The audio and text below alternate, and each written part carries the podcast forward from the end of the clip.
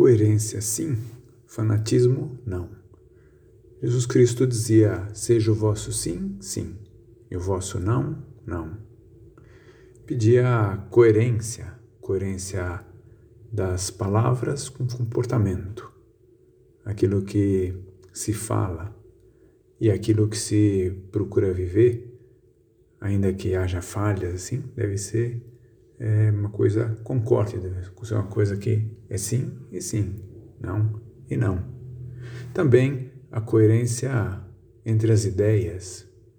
Não se pode viver um, um mundo interior cheio de contradições, onde os princípios discordam das conclusões, ou as conclusões discordam dos princípios. Essa coerência, seja no pensamento, seja no comportamento, atrai.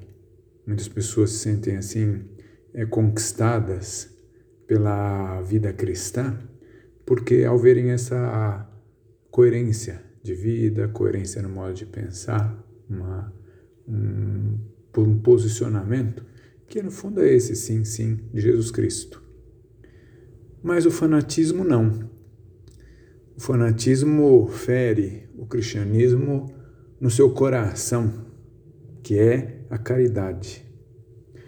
É, o fanatismo não admite outro pensamento fora do seu.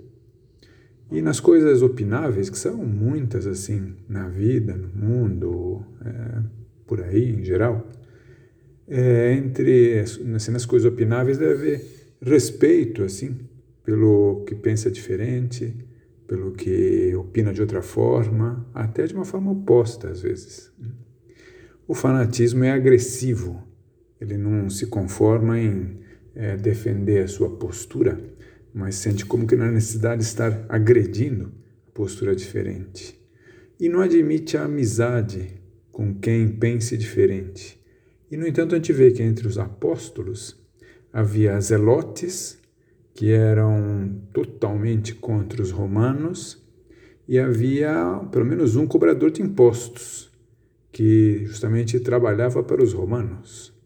E todos conviviam, e Jesus Cristo dizia: Sois meus amigos. Portanto, ainda num grupo muito diferenciado, todos eram amigos. É, devemos viver e assumir como é, norma de vida, como linha de ação, aquele amai os vossos inimigos, que é uma coisa que tem o seu custo, mas que mostra muito do pensamento e do desejo de Cristo para aqueles que o seguissem.